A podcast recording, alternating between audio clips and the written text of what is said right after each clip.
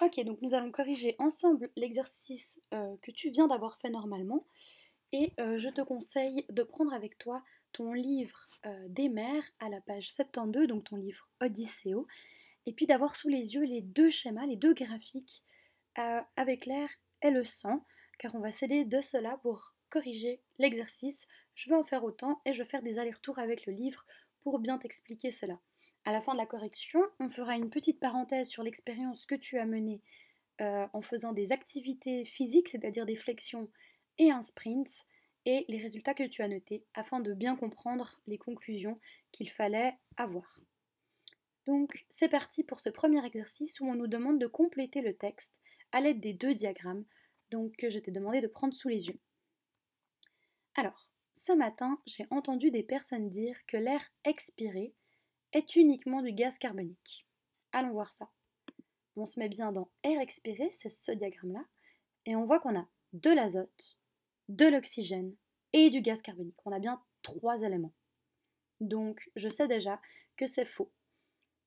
Et que l'air inspiré est seulement de l'oxygène. Allons voir si ça c'est juste. Air inspiré, de nouveau les trois mêmes éléments, azote, oxygène, gaz carbonique. Donc ici, on voit qu'on a toujours l'azote dont on n'a encore jamais parlé ensemble, mais on ne s'y intéresse pas, car si vous voyez bien, la quantité d'air inspiré d'azote et la quantité d'air expiré d'azote ne varient pas. On est les deux fois à 79 litres. Et nous, ce qui nous intéresse, ça va être justement de mesurer ces variations. Donc l'azote, on le laisse un petit peu de côté, mais on voit bien que dans l'air inspiré, on a de nouveau trois éléments. Alors c'est faux. En effet, dans l'air inspiré et expiré, j'ai de nouveau et toujours les trois mêmes éléments. Il y a du gaz carbonique, de l'azote et, du coup on le sait, de l'oxygène. Mais l'air inspiré contient plus hum, hum, hum, que de... Voyons voir ça. Alors qu'est-ce qu'on a le plus? Alors moi j'inspire plus, donc on a dit qu'on ne s'occupait pas de l'azote, sinon ça aurait été évident. J'inspire plus ah oui, on voit que la quantité rouge est plus importante. J'inspire plus d'oxygène que de gaz carbonique. Alors je peux compléter, mais l'air inspiré contient plus d'oxygène que de gaz carbonique. Et ça, vous savez maintenant pourquoi? C'est car on inspire de l'oxygène, l'air qu'on inspire est riche en oxygène, afin de pouvoir faire fonctionner nos organes.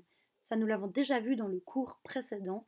Il va suivre tout un trajet en passant, vous vous souvenez, par les voies respiratoires, par la trachée, par les bronches, les bronchioles, les alvéoles pulmonaires, entourés d'un capillaire où auront lieu les échanges et le sang va transporter cet oxygène aux organes pour qu'ils puissent fonctionner.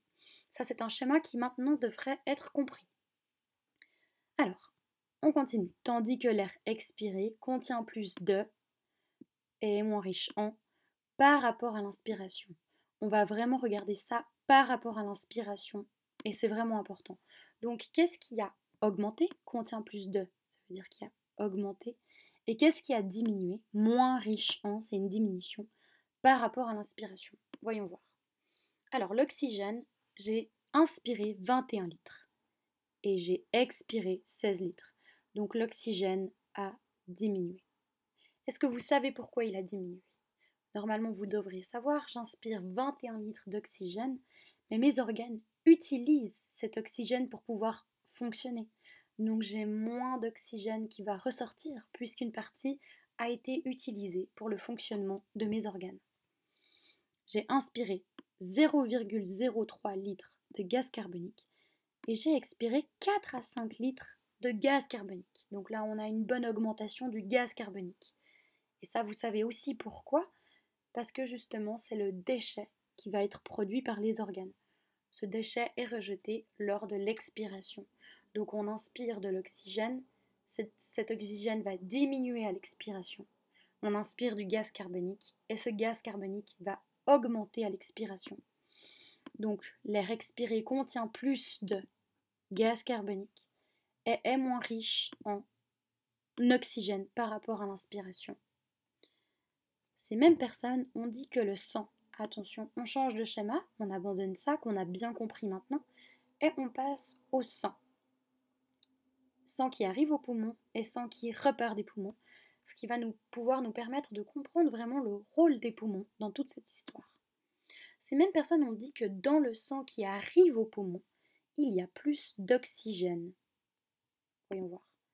Ah bah là, on voit clairement que la part noire est plus importante que la part rouge. Le gaz carbonique, on voit ici qu'on a 53 litres de gaz carbonique qui arrive et 15 litres d'oxygène qui arrive. Donc le gaz carbonique est clairement plus important. Donc il n'y a pas plus d'oxygène. C'est faux. En effet, dans le sang qui repart des poumons, il y a plus de et moins de que lors de son entrée dans les poumons. Donc on va de nouveau comparer par rapport à l'entrée, qu'est-ce qui a augmenté? Et qu'est-ce qui a diminué avec la sortie des poumons, la sortie du sang? Alors, dans le sang qui arrivait, le gaz carbonique ici, la différence n'est peut-être pas aussi visible, mais on, va céder des chiffres. J'avais 53 litres qui entraient dans les poumons de gaz carbonique et j'ai 49 litres qui en ressortent. Alors là, ça a diminué. Je suis passée de 53 litres qui entrent et j'ai plus que 49 litres qui repartent. Pour l'oxygène, j'avais 15 litres qui sont rentrés et j'ai 20 litres qui ressortent. Donc là, on a clairement une augmentation. J'ai plus d'oxygène et j'ai moins de gaz carbonique. Alors, en effet, dans le sang qui repart des poumons, il y a plus de oxygène, on l'a bien dit, on voit ici la part rouge qui augmente, et moins de, et là on voit la part noire qui diminue, gaz carbonique que lors de son entrée dans les poumons. Alors, à votre avis, quel est donc le rôle des poumons? Si le sang, avant d'arriver aux poumons, il avait peut-être moins d'oxygène et quand il est reparti, il avait plus d'oxygène. Par contre, le sang, quand il est arrivé au poumon, il avait une certaine quantité de gaz carbonique et cette quantité a diminué. Le rôle des poumons va être en fait justement d'éliminer ce gaz, carbonique et de produire de l'oxygène.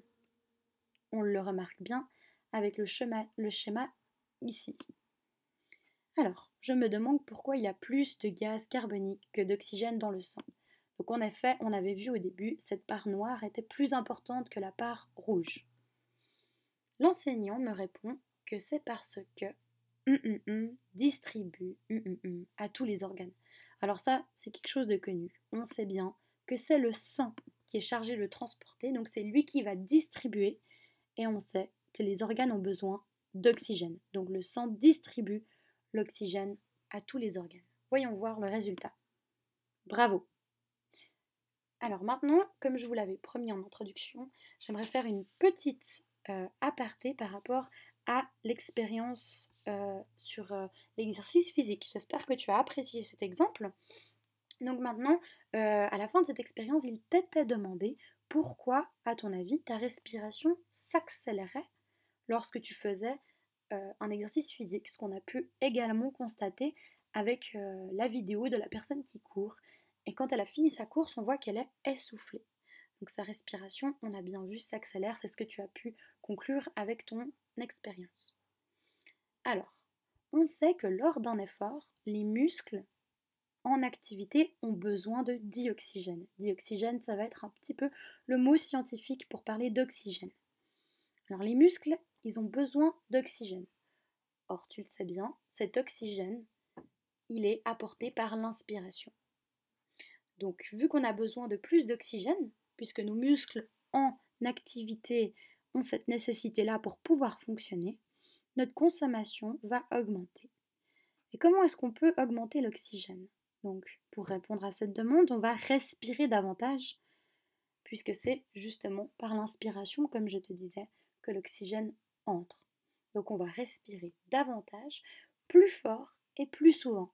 Et ça, on le remarque bien dans la vidéo euh, de la femme qui court, quand elle s'arrête, on entend très clairement sa respiration, elle est forte, donc on respire bien plus fort par rapport à toi qui est au repos en ce moment, et plus souvent, ce que tu as pu toi constater en mesurant ton rythme respiratoire euh, après un certain nombre d'activités physiques. C'est donc parce qu'on doit amener plus d'oxygène aux muscles qu'on va faire cet effort-là. Donc l'organisme ainsi, il pourra apporter le dioxygène nécessaire au fonctionnement de nos muscles. Alors là, pour rappel, tu te souviens bien que quand on inspire, l'oxygène, il va entrer par les voies respiratoires, donc les fosses nasales ou la cavité buccale, il va descendre la trachée, passer par les deux bronches, les bronchioles, les alvéoles, les alvéoles pulmonaires qui elles-mêmes sont recouvertes euh, de vaisseaux sanguins très fins, c'est ce qu'on appelle les capillaires, et c'est dans les capillaires qu'aura lieu l'échange, donc c'est le sang, hein, on est d'accord, qu'aura lieu l'échange euh, où l'oxygène va donc rentrer dans le sang et le sang va distribuer cet oxygène à tous les organes pour, pour qu'ils puissent fonctionner. Donc on est vraiment en lien avec le cours 1. Et comme c'est donc le sang qui se charge de transporter cet oxygène, la circulation sanguine va devoir aussi s'accélérer. Évidemment, on respire plus, on amène plus d'oxygène, donc le sang doit plus travailler, il a plus à transporter. Donc la circulation sanguine va s'accélérer. Et le sang lui-même est régi par le débit cardiaque. C'est le cœur qui, à chaque battement, va envoyer le sang dans le corps. Donc le cœur doit aussi plus travailler et les battements de notre cœur vont se rapprocher. Et on est d'accord aussi que le débit cardiaque, cardiaque c'est cœur, augmente également. Donc on sait bien que lors d'un effort, il y a plusieurs changements physiologiques qui auront lieu, dont la respiration pulmonaire, la circulation sanguine et le débit cardiaque. Voilà, donc j'espère que maintenant on a pu vraiment mettre en lien cette respiration pulmonaire avec la circulation sanguine et puis en lien aussi avec l'expérience que tu as faite sur l'activité physique. J'espère que tout ça est plus clair pour toi et je te souhaite une bonne suite sur ce sujet.